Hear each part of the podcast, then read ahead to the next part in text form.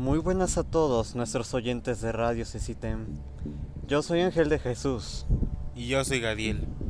Y en el día de hoy les hablaremos de un tema muy interesante. Que son las peores enfermedades. Número 1. La viruela. La viruela fue una infección altamente contagiosa causada por un virus que se transmitía principalmente por la inhalación de las gotas que exhalaba por la nariz o boca una persona contagiada. Sus síntomas incluían fiebre y fatiga, y después la enfermedad producía una característica erupción en la piel cuyas manchas se convertían en pústulas que formaban cicatrices y dejaban a los que lograban sobrevivir claramente con terribles desfiguraciones. Otros quedaban ciegos debido a las lesiones que la infección dejaba en las córneas. La viruela era mortal en hasta el 30% de los casos, pero después de al menos 3.000 años en los que esta infección estuvo presente en el mundo, la viruela fue oficialmente eh, declarada erradicada por la Organización Mundial de la Salud en 1980. Se convirtió así en la única enfermedad en humanos que ha logrado ser erradicada. Pero el último caso reportado de viruela ocurrió en Somalia en 1977. Desde entonces, aparte de un caso en Reino Unido en 1978 por un contagio en un laboratorio, no se han detectado nuevas infecciones de la enfermedad.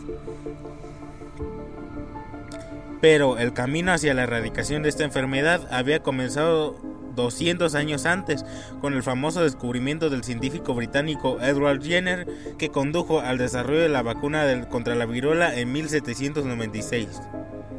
Esta se puede decir fue la primera vacuna hecha por humanos. La vacunación contra la viruela se hizo rutina en muchos países durante el siglo XIX y para mediados del siglo XX ya se llevaba a cabo en todos los países del mundo. En 1967 la OMS trazó la meta de erradicar la enfermedad en una década y ese año comenzó la campaña para lograrlo. Ese año, cuando comenzó la campaña de erradicación, se registraron 2.7 millones de muertes de viruela. La meta de erradicación finalmente fue alcanzada en 1978 y para entonces el mundo vio cómo la viruela desaparecía rápidamente como consecuencia del uso global y efectivo de las vacunas. Número 2. El dengue es una infección vírica que se transmite de los mosquitos a las personas. Es más frecuente en las regiones de climas tropicales y subtropicales. La mayoría de las personas que contraen dengue no tienen síntomas. Cuando estos aparecen suelen ser fiebre alta, dolor de cabeza y en otras partes del cuerpo, náuseas y erupciones en la piel.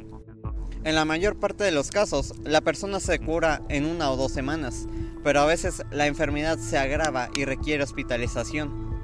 Se puede reducir el riesgo protegiéndose de las picaduras de los mosquitos, sobre todo durante el día. El dengue se trata con medicamentos que alivian el dolor, pero por el momento no hay ningún tratamiento específico. Cuando aparecen síntomas, lo suelen hacer entre 4 o 10 días después de la infección y duran de 2 a 7 días. Los síntomas pueden ser una fiebre elevada, dolor de cabeza muy intenso, dolor detrás de los ojos, dolores musculares y articulares, náuseas, vómitos, agrandamiento de ganglios linfáticos y el sarpullido. Las personas que se infectan por segunda vez corren más riesgo de que la enfermedad se agrave. Los síntomas del dengue grave suelen presentarse cuando desaparece la fiebre, los cuales son los siguientes. Un dolor abdominal intenso, vómitos persistentes, respiración acelerada, hemorragias en las encías o la nariz, cansancio, agitación, vómitos o heces con sangre, sed intensa, piel pálida y fría y debilidad general. Las personas que presentan estos síntomas deben ser atendidas de inmediato. Tras la curación, la persona se puede sentir cansada durante varias semanas.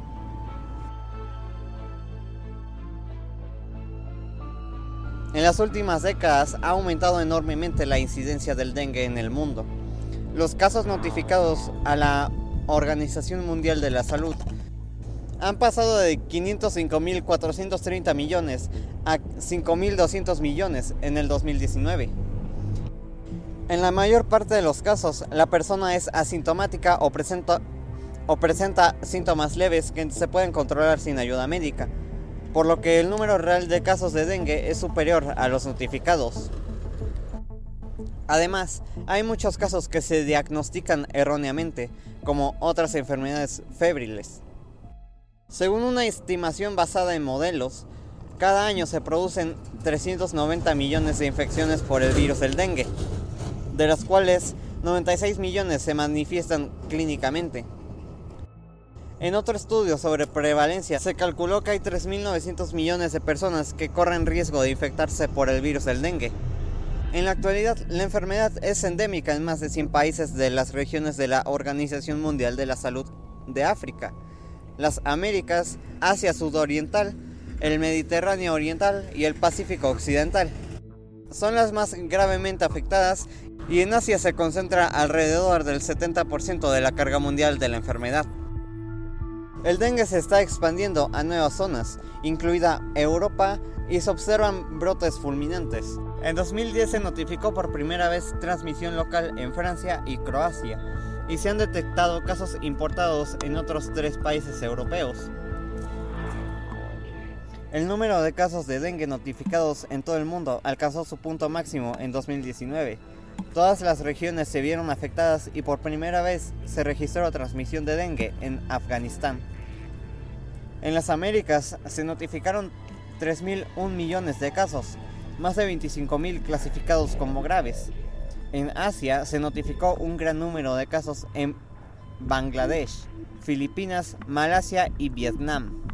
En 2021 la enfermedad seguía afectando a Brasil, Colombia, Filipinas, Fiji, India, Islas Cook, Kenia, Paraguay, Perú, Francia y Vietnam. El virus se transmite a los seres humanos por la picadura de mosquitos hembra infectadas, principalmente del mosquito Aedes aegypti. Hay otras especies del género Aedes que también pueden ser vectores, pero su contribución es secundaria respecto a la del Aedes aegypti. Cuando el mosquito pica a una persona infectada por el virus del dengue, ese se replica en el intestino medio del mosquito antes de diseminarse hacia tejidos secundarios, como las glándulas salivales. El tiempo que transcurre entre la ingestión del virus y la transmisión a un nuevo hospedador se denomina periodo de incubación extrínseco. Y cuando la temperatura ambiente oscila entre 25 grados y 28 grados, dura entre 8 y 12 días. No solo la temperatura ambiente influye en las variaciones del periodo de incubación extrínseco. Varios factores, como la magnitud de las fluctuaciones diarias de la temperatura, el genotipo del virus y la concentración vírica inicial, pueden, pueden influir también en el tiempo que tarda un mosquito en transmitir el virus. Una vez que se ha vuelto infectante, el mosquito puede transmitir el agente patógeno durante toda su vida. Los, mosquitos pueden infectarse a partir de personas virémicas con el virus del dengue. Puede tratarse de una persona con infección sintomática o que todavía no haya manifestado síntomas, aunque también puede ser una persona sin signo alguno de la enfermedad.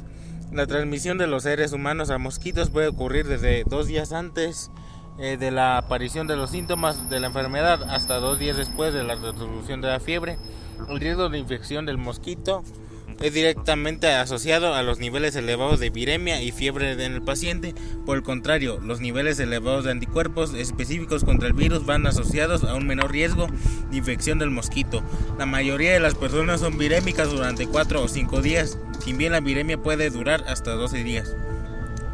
La principal vía de transmisión del virus del dengue entre los seres humanos son los mosquitos vectores.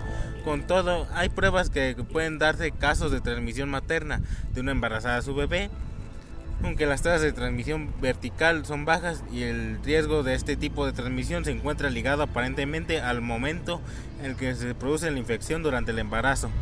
Cuando una embarazada está infectada del virus del dengue, es posible que el bebé nazca prematuramente y padezca insuficiencia ponderal a nacer y sufrimiento fetal. También se han registrado varios casos infrecuentes de transmisión a través de sangre, hemoderivados, donación de órganos y transfusiones. Asimismo, también se ha registrado la transmisión transovarial del virus dentro de los mosquitos. Los mosquitos que transmiten el dengue están activos durante el día. Se puede reducir el riesgo de contraer esta enfermedad protegiéndose de las picaduras con ropa que cubra el cuerpo lo máximo posible, mosquiteros, de ser posible impregnados de, de repelente, también mosquiteros en las ventanas, repelentes de mosquitos, espirales de humo y aerosoles. Si se contrae el dengue es importante descansar mucho, beber mucho líquido, tomar paracetamol para aliviar el dolor, Evitar los antiinflamatorios no esteroides como el ibuprofeno y la aspirina. Estar atento a la aparición de síntomas graves y consultar al médico lo antes posible si aparecen. Hasta la fecha, en algunos países se ha aprobado y autorizado la vacuna Dansvaxia. Sin embargo, solo protege a las personas que han tenido dengue, no las que no lo han tenido antes. Se están evaluando otras vacunas candidatas contra esta enfermedad.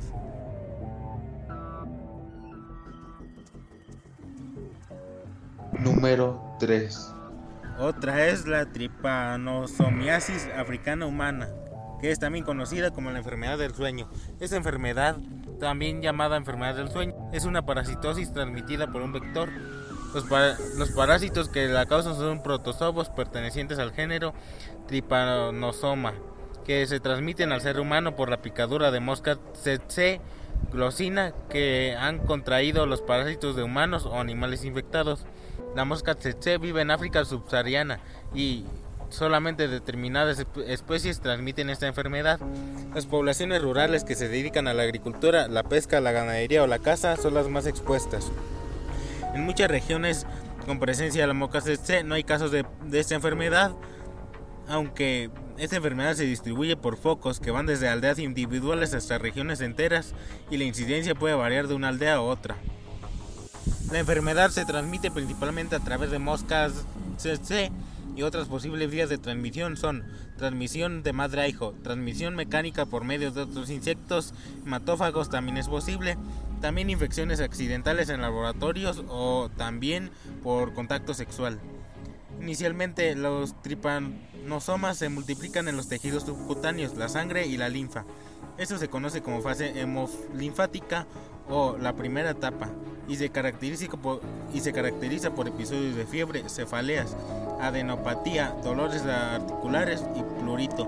Posteriormente, los parásitos cruzan la barrera hematoencefálica para penetrar en el sistema nervioso central, lo que se conoce como meningoencefalítica o segunda etapa también. Por lo general es este momento cuando aparecen los signos y síntomas más evidentes de la enfermedad, que son cambios en el comportamiento, confusión, trastornos sensoriales, falta de coordinación, entre otros. Falta de coordinación, también trastornos del ciclo del sueño que dan nombre a esta enfermedad son una característica destacada. Si no se trata, la enfermedad suele ser mortal. Esta enfermedad amenaza principalmente a las poblaciones de zonas rurales de difícil acceso que disponen de unos servicios de salud limitados, lo que complica el diagnóstico y el tratamiento de la enfermedad. Esas poblaciones también se ven afectadas por la guerra, desplazamientos y pobreza. Durante el siglo pasado se produjeron varias epidemias, una entre 1896 y 1906 principalmente en Uganda y la cuenca del Congo, otra en el decenio de 1920 en varios países y también entre 1970 y finales del decenio de 1990. La epidemia de 1920 se controló mediante equipos móviles que llevaron a cabo el cibrado de millones de personas. A mediados del diseño de 1960 la enfermedad estaba bajo control. El número anual de casos notificados en todo el continente era inferior a 5.000. Conforme se fue relajando la vigilancia, hubo un rebrote que alcanzó proporciones epidémicas en varias regiones en 1970. En 1998 se notificaron cerca de 40.000 casos en un contexto en el que el número de casos no detectados y no tratados se estimaba en unos 300.000. En algunas, en algunas aldeas de Angola, la República Democrática del Congo y Sudán del Sur, la prevalencia alcanzó el 50%. La, la tripanosomiasis africana humana fue la primera o la segunda causa de mortalidad en estas comunidades respectivamente. Y bueno gente, eso ha sido todo por el podcast de hoy. Espero que les haya gustado. Si es así, compártanlo para que más gente nos escuche. Y bueno, yo fui Ángel de Jesús. Y yo, Gadiel.